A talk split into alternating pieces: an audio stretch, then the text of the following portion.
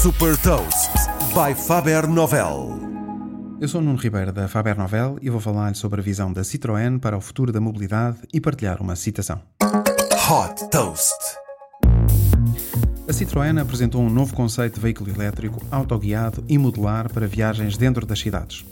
A visão da marca para o futuro da mobilidade passa por desenvolver um chassi, que é um, como um skate gigante, que permite que o design do corpo do veículo possa ser de qualquer forma e adaptar-se aos objetivos pretendidos. Este chassi vai funcionar em open source, ou seja, qualquer empresa pode propor um corpo de veículo para que seja acoplado a este chassi e oferecer diferentes experiências e também serviços.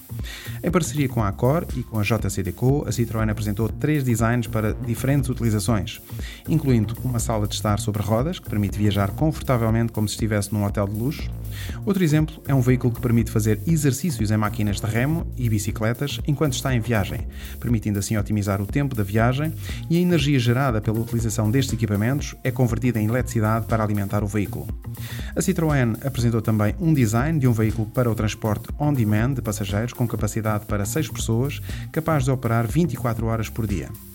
Através da parceria com autoridades locais, o objetivo é colocar estes veículos a circular em vias próprias em 2027. Este é um bom exemplo de um modelo plataforma aplicado à mobilidade e da adoção das estratégias típicas das empresas líderes da nova economia. Ou seja, a Citroën fornece a plataforma e o seu sistema operativo e os parceiros podem criar diferentes ofertas para melhorar a experiência do cliente final em serviços de mobilidade.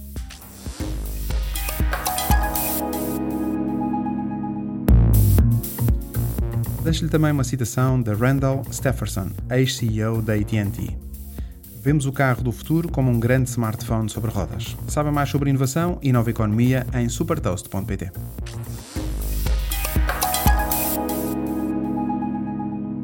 Super Toast é um projeto editorial da Faber Novel que distribui o futuro hoje para preparar as empresas para o amanhã.